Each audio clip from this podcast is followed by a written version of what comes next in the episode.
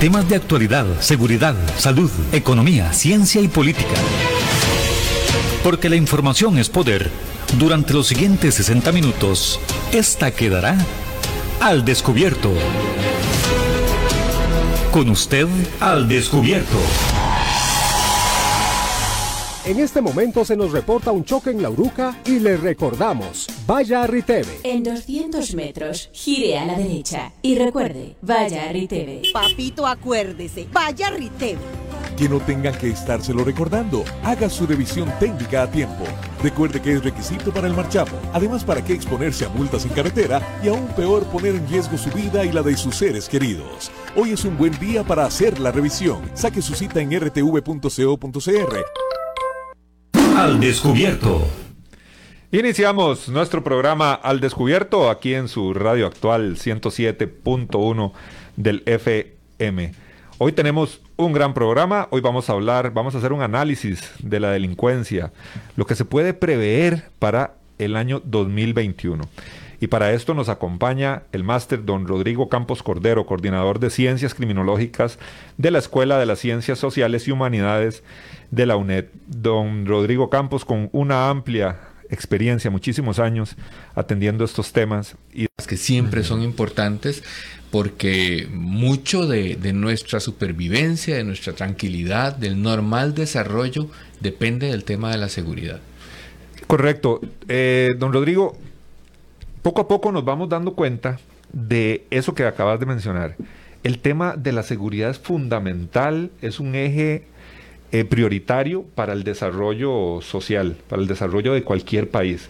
Qué importante es ese concepto. Eh, ¿Será que estamos retomando eso? ¿Estamos guiando bien ese concepto que pareciera que por, durante mucho tiempo estuvo ahí como solapado? Costa Rica ha tenido diferentes etapas. Depende mucho de cuál sea el énfasis que, que desde el mismo plan de gobierno de, de cada administración se esté impulsando. Eh, podemos encontrar que ha, han habido épocas eh, de poco, poco accionar. Digamos, lo, lo, que ahora tenemos, curiosamente, eh, ya es lo último, lo último que se pueda cosechar de lo que se sembró en la administración de doña Laura Chinchilla, que hacia el final estaba dando frutos muy interesantes en temas de seguridad. No se hicieron muchas modificaciones en, en el gobierno anterior y, por inercia se ha continuado haciendo más o menos lo mismo eh, durante este, esta administración. Eh, ¿Esto qué tiene? Qué, ¿Cómo nos afecta? Bueno, eh, hay un tema, empecemos por, por, por, la plata, hay un tema de inversión.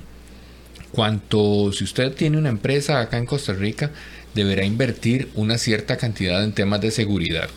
Cualquiera sea su empresa, si es en línea, pues en seguridad digital, si es eh, física, pues en seguridad eh, de las instalaciones y últimamente en asuntos de bioseguridad, ¿verdad? Que tenemos que estarnos cuidando por el tema de la pandemia.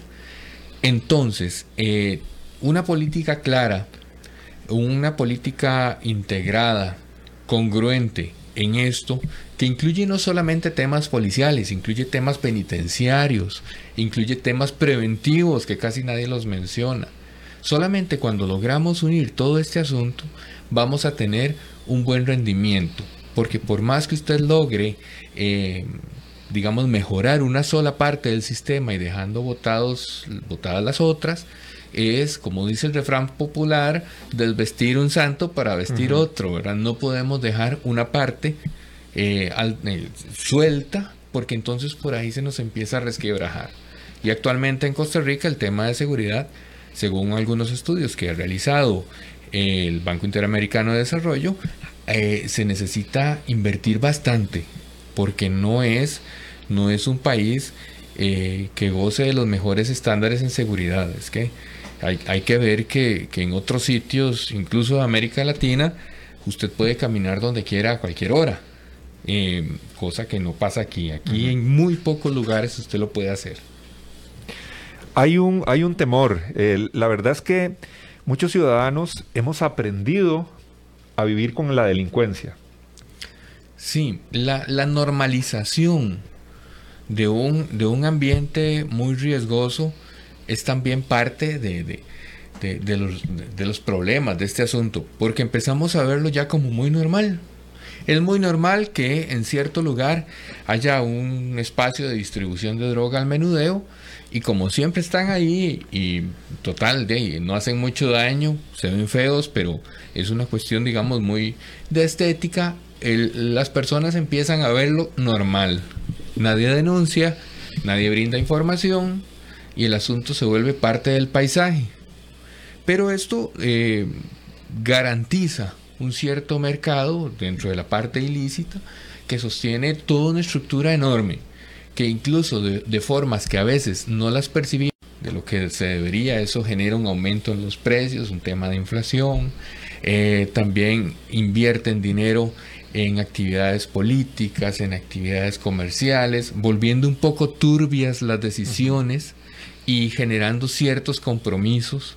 Y eso carcome nuestra institucionalidad y nos termina afectando.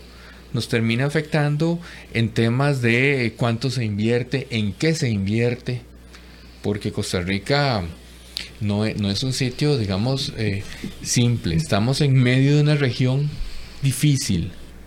Esto Muchas amenazas regionales. Exactamente. Sí, Costa Rica es un, un, puente y lo ha sido siempre. Somos un puente para especies eh, de aves, plantas, para la migración humana, desde la colonización de, esta parte del planeta.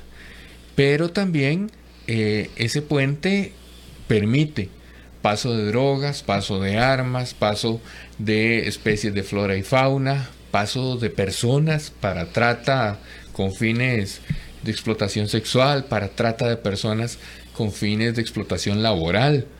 Y los vemos pasar y no hacemos nada. Y en la parte de decisiones políticas que se toman, ¿verdad? Hay muy poca inversión para estos grandes, grandes temas.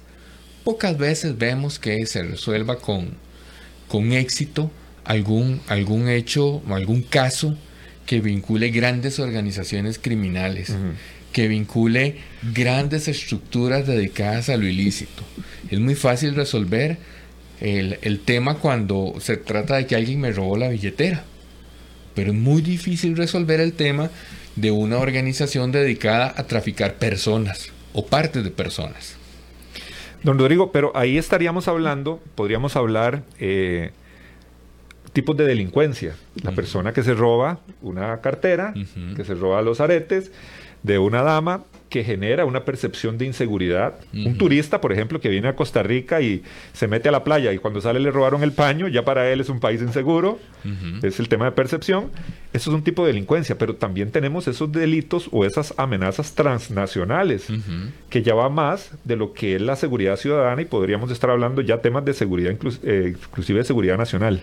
Claro, y están muy vinculadas. Uno no puede pensar que en un país que no atienda seguridad, la la seguridad nacional y temas em, geopolíticos incluso, eh, pueda tener a su interior em, asuntos, em, es decir, que no crezca ahí la, inseguridad en esas pequeñas cosas. Vea qué interesante, ahí, dependiendo del tipo de, delitos de los que hablemos, el, el, asunto se puede percibir más o menos inseguro. Por ejemplo, la gente percibe la calle, la mayoría de aceras y aceras y calles por donde transitamos, paradas de buses, mercados, en fin, sitios en donde puede haber muchísima inseguridad por delitos contra la propiedad, como robo, asalto, hurto. Entonces las personas se cuidan su, su, teléfono, sus pertenencias, lo que andan en las bolsas, lo, lo mantienen un poco al cuidado pero no nos cuidamos de la seguridad digital cuando estamos en ese espacio. Y entonces puede ser que andemos nuestras tarjetas con chip sin protección, ¿verdad? Y en esos espacios es muy fácil escanear el, chip de una tarjeta. Puede ser que en estos espacios no nos preocupemos de otros tipos de seguridades como los que tienen que ver con todas las agresiones que se hacen contra las mujeres por su condición de mujer, ¿verdad? Y entonces eh, ha habido, bueno, ya ahora hay una, una legislación al respecto, pero esto nos indica que hay un problema también, ¿verdad? Em, no, ahora recientemente tenemos que preocuparnos también de la bioseguridad y nos preocupamos por eso en los espacios públicos que acabamos de mencionar, pero no lo hacemos ya en espacios más privados. Y los estudios indican que son los espacios más, más de mayor riesgo. Donde hay más riesgo, porque la gente se reúne con su familia, ¿verdad? Y comparte por mucho tiempo. Pero su familia se ha reunido con sus compañeros de trabajo que comparten por mucho tiempo y bajan las medidas de bioseguridad y ahí es donde ocurre un primer contagio que es llevado a las familias.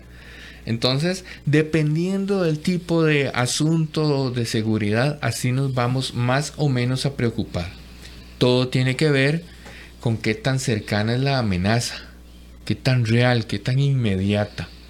Esas cuestiones más cercanas las vemos mucho y si a mí me roban en cierta calle, yo sigo pasando. Si sigo pasando por ahí, posiblemente cambie la ruta, eh, con muchísima inseguridad, con miedo incluso. Y eso todavía me hace una víctima más potencial, porque ando mostrando asuntos de miedo.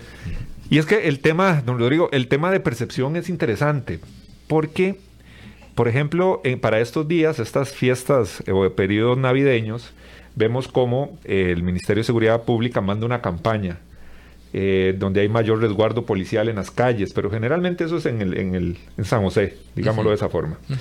Pero esos pequeños detalles mandan un mensaje como de mayor seguridad, sabiendo de que ese plan es posiblemente solo para, para eh, lo que es el área metropolitana y otros sectores eh, rurales, eh, playas, sigue el mismo tema de inseguridad o otros tipos de delitos, pero sí es un mensaje. Entonces ahí es cuando uno dice, bueno, el, tema de la percepción de la seguridad es algo para analizar bastante. Es, este asunto de ver mayor presencia policial eh, lo, lo decodificamos, lo entendemos de acuerdo a nuestro origen.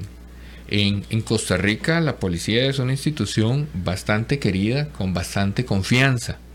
Y entonces, si vemos eh, un, despliegue policial, pues posiblemente nos vayamos a sentir más seguros, porque sabemos que está a la vista, al alcance, pueden actuar de manera inmediata. Eh, pero según la persona, lo puede percibir más bien como signos de que hay problema. Muchos de los turistas que vienen acá en, en sus países de origen la policía se ve únicamente cuando hay problemas, porque los temas de seguridad están dados no solo por presencia policial, sino por otro montón de asuntos sociales y preventivos que dejan al tema policial hasta el final. Entonces, cuando ven mucha policía, piensan, ah caramba, aquí algo pasó, algo, algo peligroso hay porque hay policías. Entonces, vea cómo, dependiendo de dónde sea, de cuál sea nuestro origen, claro así vamos a percibir esa presencia policial. Sabemos que hay un recurso limitado, ¿verdad? No hay más de, los policías que hay y con los temas presupuestarios, pues difícilmente va a haber un aumento de policías en el futuro. Y sabemos también que no se ha podido controlar algunos asuntos. Eh, pese a los esfuerzos policiales que se hagan, como no es la única parte del rompecabezas, hay temas que, que se mantienen. Hoy estaba viendo datos de homicidios, estamos a 11 homicidios de llegar a la cifra del año anterior, ¿verdad? Y eso que supuestamente la pandemia ha reducido cosas, lo cual no es del todo cierto. Em, entonces, podemos tener unas zonas muy resguardadas, pero eso, con la limitación del recurso, implica que hay otras con menor atención. ¿Qué pasa en esos lugares? Bueno, que la policía genera un efecto de desplazamiento eh, en varias formas. Em, por ejemplo, eh, puedes desplazar al delincuente del lugar. También puede desplazarlo de modo de operar. Por ejemplo, era alguien que sustraía carteras de los bolsos y ahora pues se encarga más bien de arrancar cadenas o aretes. Y también lo puede desplazar de horario. Entonces, ok, ya como que ahora pico hay mucha vigilancia, entonces se mueve más tarde o se mueve más temprano. La policía no va a estar 24/7 porque es un, es un recurso limitado. Mínimo alguna hora alguien tendrá que ir a comer o al baño. Entonces, este, se va a aprovechar. Y también se pueden desplazar en temas de, de, de, tipos de delito. Entonces, alguien que roba eh, o estafa en la calle con timos puede ser que se traslade al asunto de robar o estafar a través de redes sociales, que se está dando mucho. Entonces, esta, este desplazamiento es principal, el primer efecto que tenemos con la presencia policial. ¿Qué es lo que pasa? Que no todas las personas, el delincuente también es una persona, aunque muchos así no lo crean, pero eh, sigue siendo persona y como todas las personas tiene curvas de aprendizaje. Y entonces ese desplazamiento, cualquiera que sea el tipo de desplazamiento, puede generarle errores. Y es ahí en donde hay alguna efectividad de eh, la presencia policial, porque el tipo al moverse de un lugar a otro no conoce muy bien, comete los errores, comete los errores y es donde es aprendido, donde es atrapado y procesado por el sistema. Pero la gente que sí logra moverse se va volviendo más, eh, va adquiriendo expertise en el tema delincuencial y entonces, por una parte, generamos, con presencia policial se genera cierta seguridad mm, en un tiempo razonable, no es eterno. Este, porque se normaliza. El mismo policía deja de percibir cosas al verlas ya tan frecuentemente que se vuelven parte del paisaje, como todos los seres humanos. Em, y entonces, los delincuentes que sí sobreviven a este desplazamiento se vuelven más hábiles. Aprenden más formas de delinquir, más lugares, conocen más lugares, seleccionan más tipos de víctima y demás.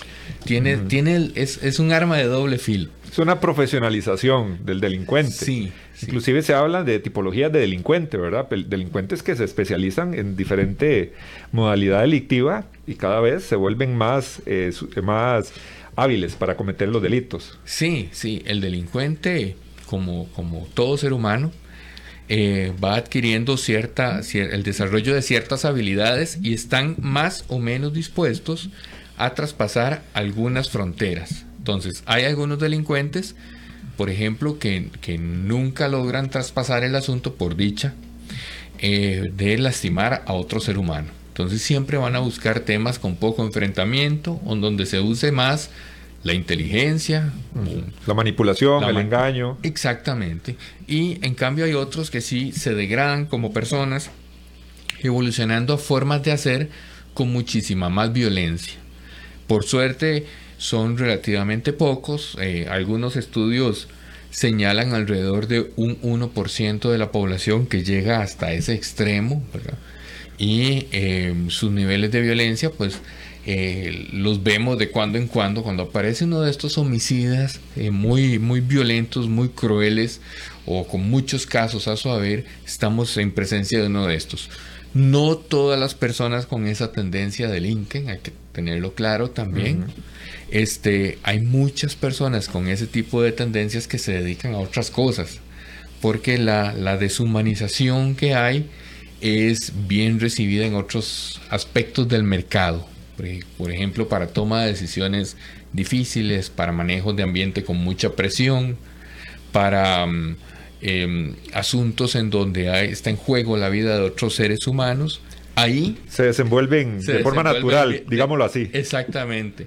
Pero el ambiente no siempre beneficia a todos, ¿verdad? Algunas personas, muchas personas más bien, crecen en ambientes poco propicios y esto, cuanto más se nos vaya degradando el país, eh, y nuestro ambiente social, más probabilidad hay de que algunas personas lleguen a esos extremos y más violento también se vuelve eh, el tejido social.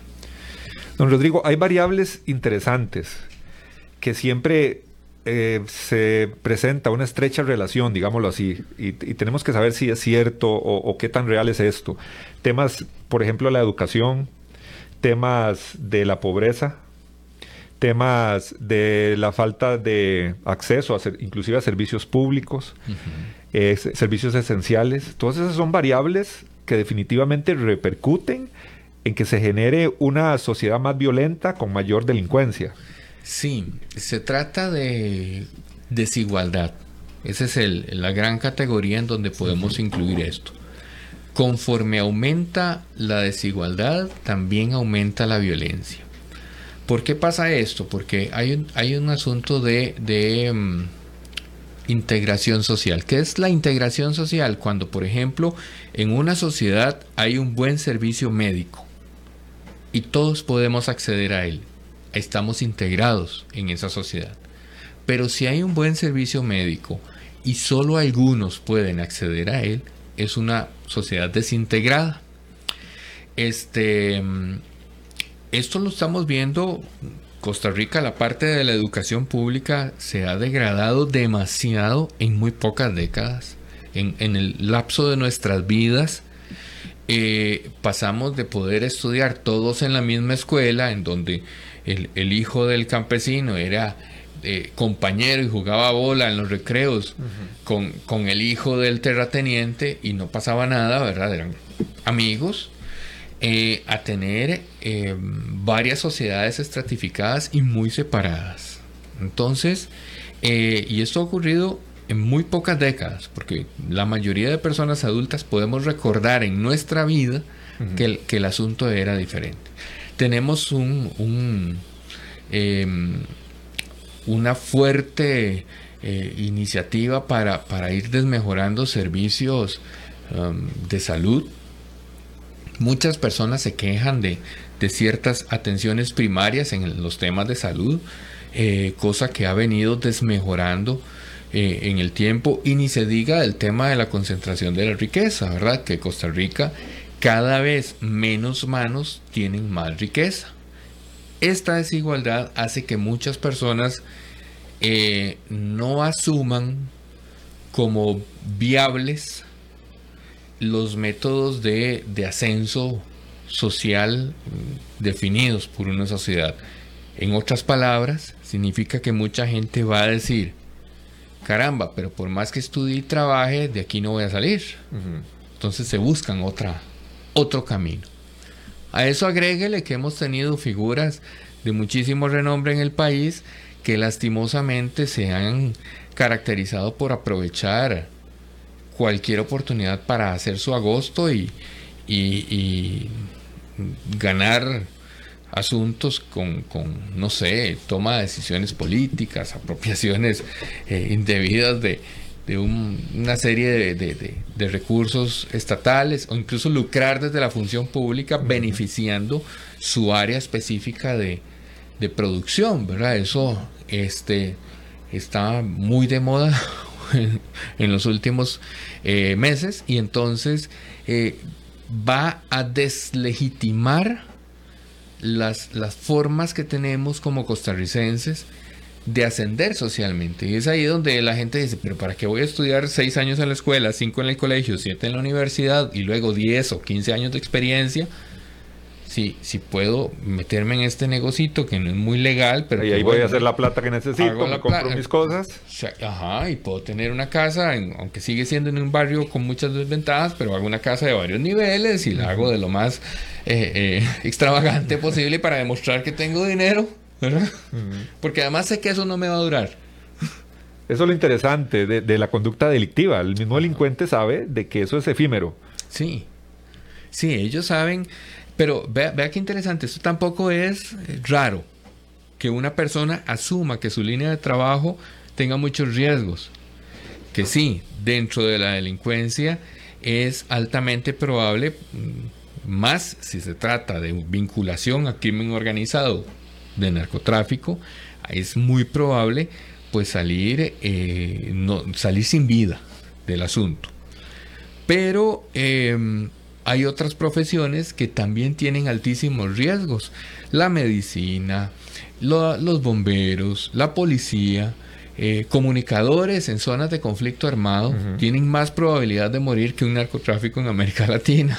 Entonces, eh, no son pocas las personas que asumen riesgos de su, de su ocupación o de su profesión. Entonces, eh, ellos lo asumen con relativa normalidad porque en la sociedad muchos, muchas personas lo hacemos y, y entonces disfrutan al máximo mientras lo tengan, porque saben que es efímero. Rodrigo, otra variable interesante que vos las, las acabas de mencionar y, y las, las comento yo como variables, digámoslo así, que pueden nutrir la delincuencia también. Podemos hablar de la corrupción y la impunidad. Sí. Dos conceptos eh, duros de, de analizar, ¿verdad? Y Sí. que golpean fuerte. Sí, este tema de la corrupción no solamente tiene el enorme problema de que hay algunas personas generando poco producto y apropiándose de muchísima riqueza, este, sino que van carcomiendo em, todo nuestro sistema. Lo, lo hemos visto hace poco. y, eh, por ejemplo, ¿qué credibilidad tiene ahora una compra transparente de insumos médicos después de lo que recién pasó, ¿verdad? En, en- en- en días atrás, con una de las compras de, de- de la caja, con varias. Bueno, ya es la segunda vez en este año. Digamos las mascarillas. Que hay un, un problema con la compra de insumos médicos. Exacto. Entonces la gente empieza a decir, ah, caramba, pero esto no es para nada transparente ni, ni, ni, ni, ni, ni nada. Y, se deja de creer en el sistema. Cuando usted deja de creer en el sistema, está más dispuesto a decir, bueno, hey, si de por sí los de la caja lo hacen, voy a comprar esto aquí sin factura. O yo conozco a alguien que me trae cosas de, de- de otro lugar y me las vende ahí, en efectivo, pero sin factura y más barato. Y continuamos reproduciéndolo. Raras veces, eh, yo que recuerde, solamente una vez se hizo un cuestionamiento en un, en un proceso judicial de los efectos que la corrupción estaba teniendo en el resto de la sociedad. Pero como se trata de cosas eh, poco, muy difíciles de medir, de cuantificar, eh, al final de cuentas esa, ese razonamiento no fue muy tomado en cuenta. Pero sí se va generando en, en el mediano plazo y en el largo plazo una desconfianza entre, ante, ante los, los sistemas públicos, una desconfianza ante eh, la institucionalidad. Y esto es aprovechado eh, para poder decir, bueno, eh, aquí lo que hay que hacer ahora es venderlo todo, que de por sí no sirve. Y eh, en realidad es, ha sido una estrategia mm, muy usada en América Latina para apropiarse de bienes públicos, este, que al final de cuentas son asuntos sumamente rentables. ¿Por qué? Porque todos ocupamos salud, todos ocupamos seguridad, todos ocupamos educación. Si fuera mal negocio, nadie le hace números. Exactamente. No, no es que lo quieran comprar, lo quieren vender. no, no es que lo quieren vender, lo quieren comprar. Más bien fue una frase que eh, utilizó el, el- uno de nuestros expresidentes. Em, el otro tema de la impunidad. Ok, cuan- cuando, un delincuente está realizando sus, sus artimañas, toma en cuenta varias cosas. Primero, la disponibilidad de víctimas. Eso es indispensable. Si yo soy un tachador de carros, pues obviamente necesito carros. No puedo irme a tachar carros en un lugar, en un parque donde la gente está andando en bicicletas. Eh, lo segundo es la, el conocimiento del terreno. Si yo soy un, alguien de los que tacha carros en, en- en- bajo un semáforo en media hora pico, ¿verdad? Yo tengo que saber cómo llegar a ese carril del vehículo y cómo poder salir de ahí sin morir, sin quedar atropellado. Claro. ¿verdad? Entonces, yo sé a qué hora ese semáforo se vuelve impasable, a qué hora si me acerco ahí me van a dejar aplastado en media calle. Y lo tercero son las actividades policiales. ¿Por qué? Porque eh, un principio básico de todo delincuente es no ser atrapado por el sistema. Si no, pues no sería delincuente, no andaría delinquiendo, estaría en prisión. Entonces, cuando crecen asuntos de impunidad, esta tercera variable, digámoslo así, eh, se vuelve muy atractiva. Cuando la probabilidad de que la policía me atrape, cuando la probabilidad de que un juicio llegue a, a- a darme una sentencia condenatoria baja, pues obviamente es mucho más atractivo lucrar a través de actividades criminales que hacerlo a través de trabajo honrado y, y estudio de muchos años. Entonces, por eso es que el tema de corrupción y de impunidad nos, nos va carcomiendo los sistemas, nos va haciendo que se desmorone aquello que regula nuestras relaciones sociales y nos va haciendo cada vez más y más difícil eh, vivir en una sociedad, eh, digamos lo que, con reglas de convivencia pacíficas. Hemos estado eh, hablando, Rodrigo, de diferentes elementos, diferentes variables. Estamos hablando de educación, hemos hablado del tema policial, hemos hablado de corrupción, estamos hablando de ese tema. Eh, no podemos de, la pobreza, no podemos dejar de lado también el sistema penitenciario que tenemos en nuestro país, que es un componente fundamental de todo el tema de la seguridad. Claro, y, y varía mucho, mucho, incluso dentro de una misma administración, cada vez que cambia la persona al frente del Ministerio de Justicia y Paz, cambia el sistema penitenciario. Y em, esto, para empezar, no es recomendable porque estamos ahí tratando con personas cuyos procesos son largos, las sentencias son más largas que una administración pública, son más largas que un gobierno. Y entonces, eh, de repente, em, una un cambio pues podría ser pues beneficioso para unos y no tanto para otros. Además, em, hay muchísimos prejuicios al respecto. Primero porque echamos a todo el mundo dentro del mismo saco. Ya vimos que hay diferentes tipos de delincuentes, diferentes tipos de delitos y también diferentes tipos de personas. Hay algunas personas, por ejemplo, en asuntos de delitos sexuales, que son muy difíciles de resocializar. Y, las, y la cárcel tampoco los cambia. Este, entonces, eso debería de tener un cierto tipo de tratamiento. Hay personas que em, roban algunas cuestiones, delitos contra la propiedad, eh, y tienen condenas a veces, em, digamos, largas, ¿verdad? por, asuntos relativamente pequeños, de pocos, de montos pequeños. Y hay personas que han hecho enormes negocios con fondos públicos de miles de millones y obtienen nada o casi nada de sentencia. O incluso ni siquiera pueden llegar a ser sentenciados por falta de pruebas, en fin, por tener muy buenos abogados. Algo en el proceso. Ajá. Entonces, el, sistema penitenciario además se ve, se ve mediado por todas estas cosas. Em, no podemos pretender que alguien en peores condiciones que las que tiene en su vecindario o en su casa vaya a aprender a vivir mejor. Eso, eso no ocurre, además es inhumano social después de pasar por el sistema penitenciario.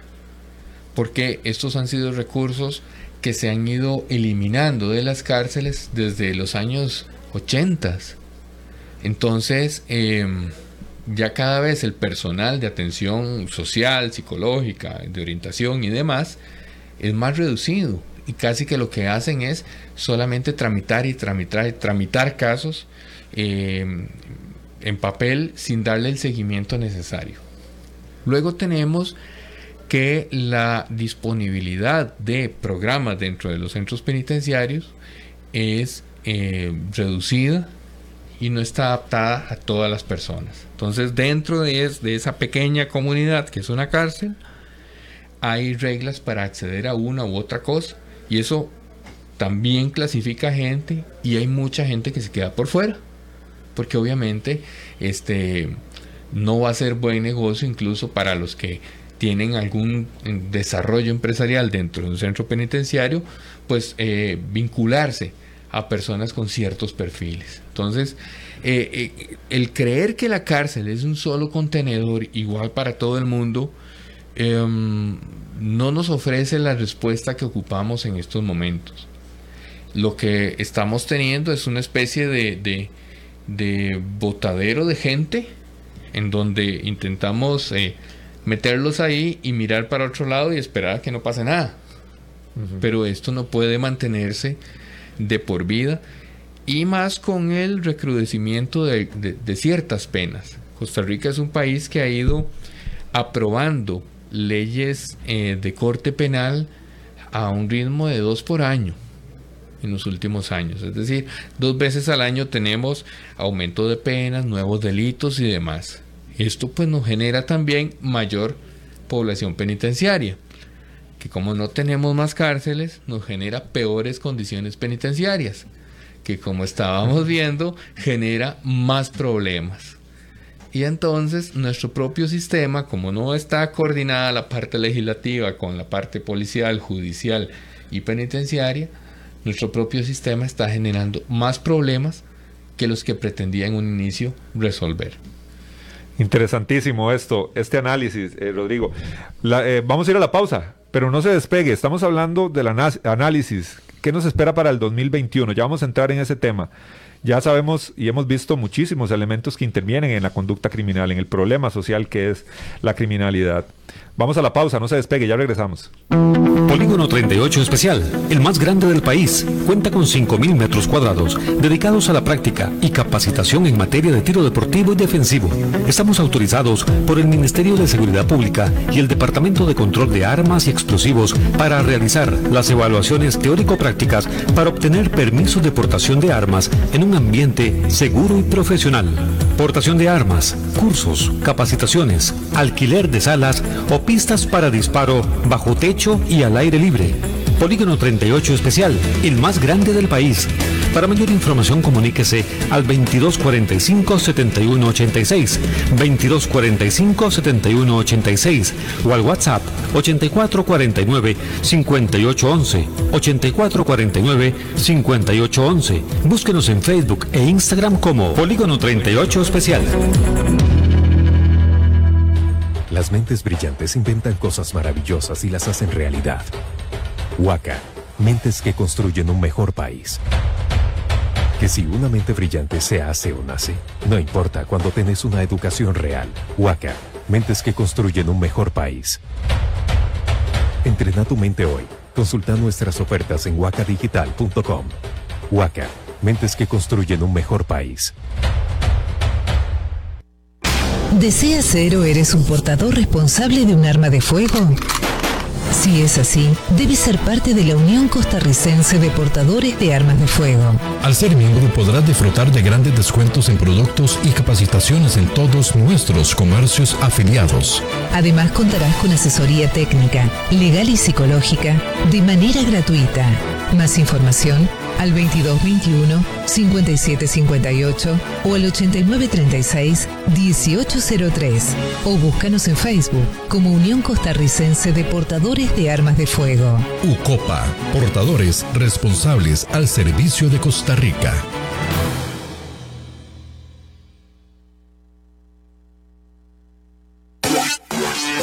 Centros de Formación en Criminología y Seguridad somos líderes en capacitación en las áreas de criminología y seguridad, asesoría, consultoría, peritajes, armería e investigaciones privadas.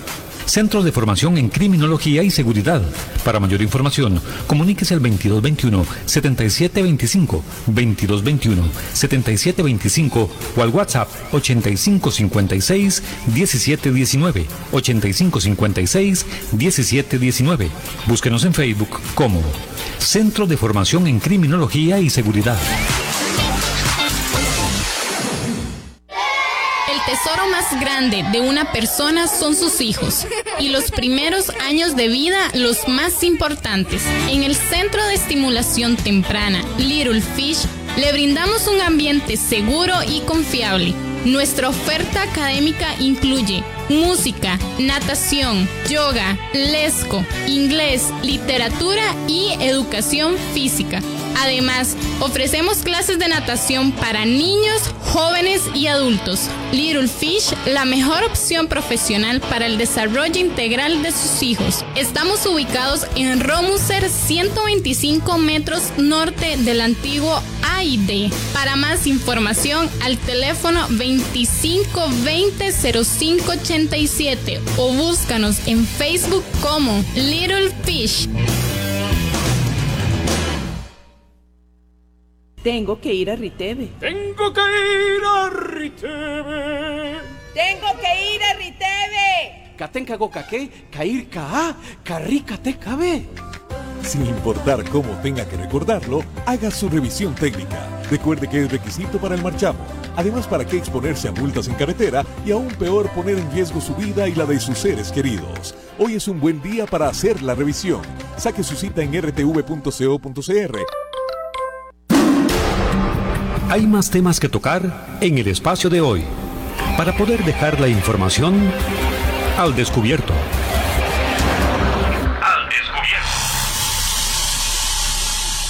Volvemos a su programa Al Descubierto, hoy con el máster don Rodrigo Campos Cordero, coordinador de Ciencias Criminológicas de la Escuela de Ciencias Sociales y Humanidades de la UNED. Estamos haciendo, o vamos a entrar en un análisis de la delincuencia para el 2021. Don Rodrigo, qué difícil decir esto. Ya hemos visto esos elementos de desigualdad social, problemática, corrupción, impunidad, todo esto que es como la receta para un cultivo de una sociedad donde existe más criminalidad, más delincuencia.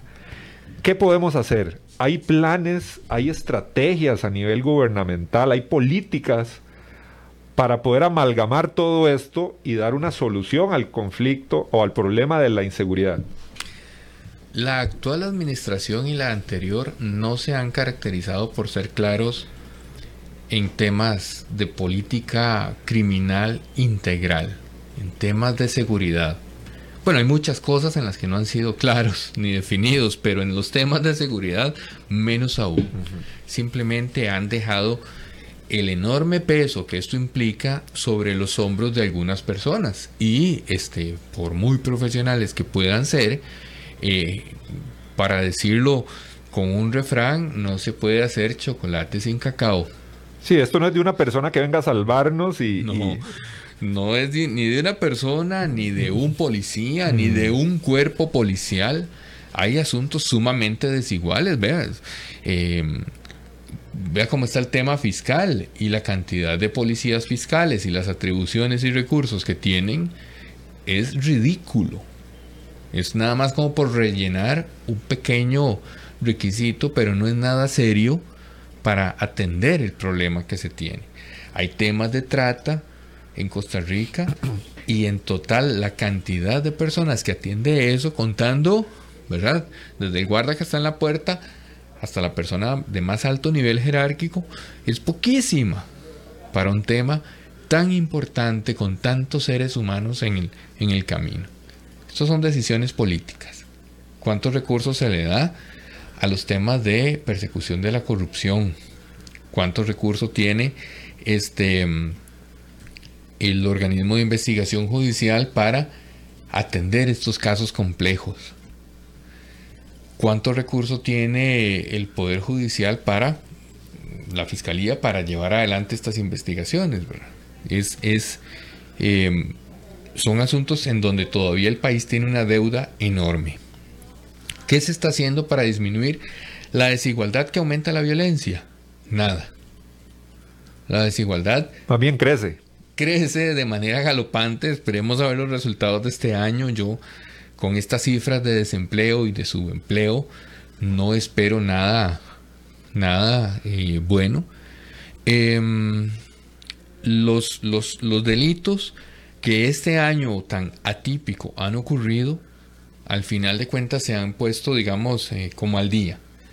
Tuvimos una baja en varios tipos delictivos allá por los meses de marzo, abril, mayo, porque hubo un, descenso en las actividades económicas, un descenso en la interacción social. Mucho patrullaje policial. Sí, ¿verdad? Y menos gente en las calles. Entonces, es ese escenario atípico, pues tuvo un comportamiento de baja en algunos tipos delictivos. Pero se pusieron como al día. Luego, luego... Con más ganas salieron. luego sí, eh, digamos que, que, hicieron horas extra y, lograron llegarse al día y en algunos casos eh, pues incluso aumentar el, el, tema de homicidios, que es el, como para seguirle el pulso al asunto. Eh, estamos a, a 11 homicidios por lo menos con los datos que había ayer, a 11 homicidios de alcanzar el número de homicidios del año anterior. Eh, y Costa Rica, por mucho que hemos hablado del asunto y por mucho que ha sido utilizado en, en diferentes foros, no ha podido sostener una baja en la, la tasa de homicidios en un tiempo razonable. Es decir, se nos disparó, ha estado más alta que ahora, sí, pero no hemos logrado como país una reducción sostenida en el tiempo. Pequeños logros de un año a otro, pero eh, no es significativo. Ahora, ¿por qué, este, porque el tema de medir homicidios es tan importante? Em, según los anuarios del, del, organismo de investigación judicial, una alta um, proporción de las personas que mueren uh, en manos de otra persona eh, se debe a asuntos de crimen organizado. Y si eso lo tenemos este año, también significa que las actividades de crimen organizado se mantienen, mantienen su, su, su normal funcionamiento. Y entonces yo no veo por qué el próximo año, con condiciones peores, el tema vaya a mejorar. Máxime que eh, ya podemos ir esperando un año con, con, muchísimo enfrentamiento social, con muchísimos disensos, eh, con muy poca disponibilidad de buscar alternativas y muy pocas herramientas para plantear alternativas y casi ninguna disposición a, a, a poder crear un modelo país en donde todos quepamos. Entonces, es, estas condiciones no son eh, las que generan una baja en la delincuencia. Sí, para la gente que trabaja de policía va a tener un, un, año muy difícil, con muchísimo más trabajo en el mismo tiempo, con jornadas más extenuantes y casos todavía más violentos. Uh -huh. eh, y a nosotros nos toca pues redoblar un poco el asunto de la, de la prevención y, y, el cuidado, ¿verdad? Pero recordemos que si, si, si nosotros tenemos 10 formas de, impedir que alguien ingrese a nuestra casa a robarlo, pues ese ladrón va a tener 11 maneras de hacerlo. Entonces siempre vamos a ir como un paso atrás del asunto, porque quien se dedica a delinquir eh, lo suelen hacer con muchísimo eh, empeño, se pasan todo el día innovando, incluso hay organizaciones criminales grandes que tienen sus propios departamentos de, de investigación y desarrollo para ir generando hasta nueva tecnología que permita eh, mantener el crimen o incluso hacerlo más lucrativo. Eh, por ejemplo, los, los, modos de operar en, en asuntos de, de, tráfico de drogas, de mercancías y demás, claro. son cada vez más complejos y más difíciles para nuestras autoridades de poder atraparlos y perseguirlos. Cuando hablamos eh, de prevención, bueno, ya sabemos que, el, que el, el panorama sí se ve bastante oscuro, lamentablemente, para el próximo año. Eh, sabemos también hay un elemento interesante para el próximo año que ya vienen las contiendas electorales también, vienen propuestas en diferentes temas. Sabemos que el tema de la seguridad va a ser elemental, va a ser fundamental en cualquier propuesta que tengan los diferentes candidatos que aspiren, ¿verdad? Es un, un año uh -huh. electoral lo que se viene. Uh -huh. eh, descontento social hay. Uh -huh. Eh, tal vez ese, ese, este año que se aproxima a nivel electoral, bueno, tal vez calme un poco porque la gente espera propuestas, viene con esperando iniciativas que puedan solucionar temas económicos. Eso puede, puede tal vez este, mejorar un poco, no sé, eh, el ambiente tal vez social, digámoslo de esa forma. Cuando los cuando se habla de prevención, que en cualquier eh, plan de gobierno, proyecto, cualquier persona que quiera mejorar la, seguridad habla de prevención. Pero no estamos hablando de prevención de los consejos que dan muchos expertos, de que cuídese cuando va a San José, que cuando se monta el bus. No, cuando hablamos específicamente de prevención, ¿qué es lo que se debe contemplar a nivel macro para poder bajar los índices delincuenciales?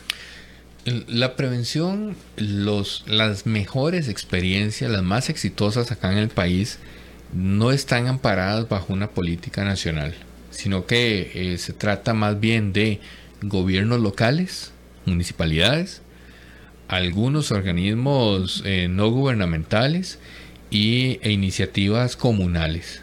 Qué interesante, ante la necesidad y el, y el la renuncia tácita a sus funciones del el Estado, hay otros actores sociales que toman el lugar y han tenido buenos, buenos resultados.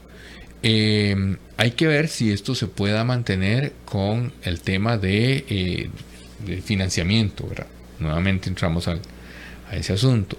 Eh, porque es muy difícil en temas de prevención poder decir cuántos, cuántos robos de menos hay o qué tanto previ- previne un, un asunto. Es, es, es más un, un tema de cuanto mejor se estén las condiciones de ese lugar, de ese, de ese barrio, de esa, de esa urbanización, de, de ese distrito, menos probabilidades hay de que ocurran hechos delictivos. No significa que no ocurran, pero hay menos probabilidades o menos probabilidades de que los hechos delictivos que ocurren escalen en la violencia o, o escalen en, en- se propaguen a más víctimas, digámoslo por de esa manera. Entonces, eh, es muy probable que mm, dentro de las propuestas que vayamos a tener en, en los siguientes eh, meses electorales,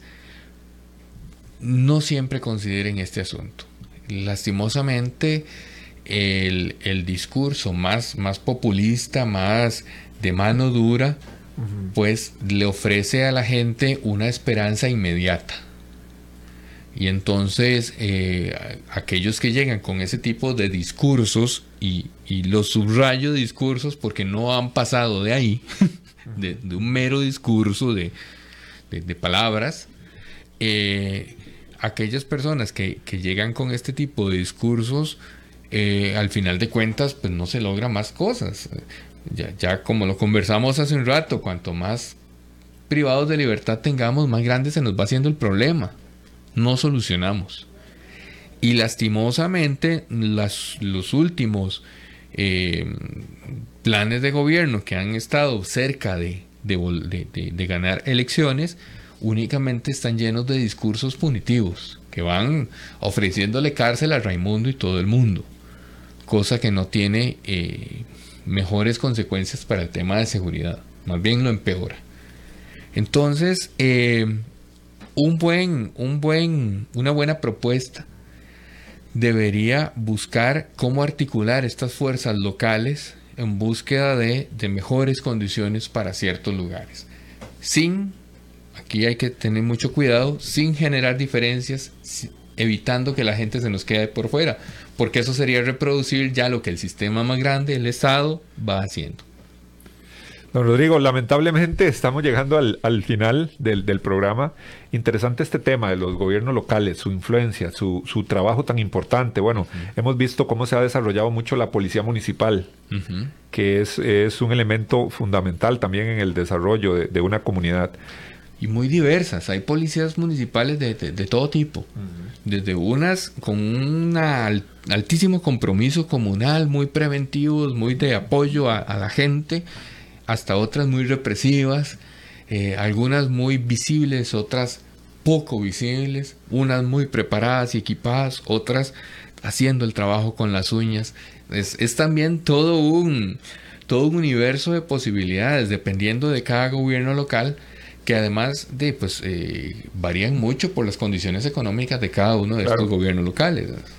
Don Rodrigo, muchísimas gracias. Con muchísimo gusto. La verdad es que tuvimos una conversación eh, muy amena, aprendimos bastante sobre este tema de la delincuencia, de esos elementos que componen este gran problema que tenemos en la actualidad los costarricenses.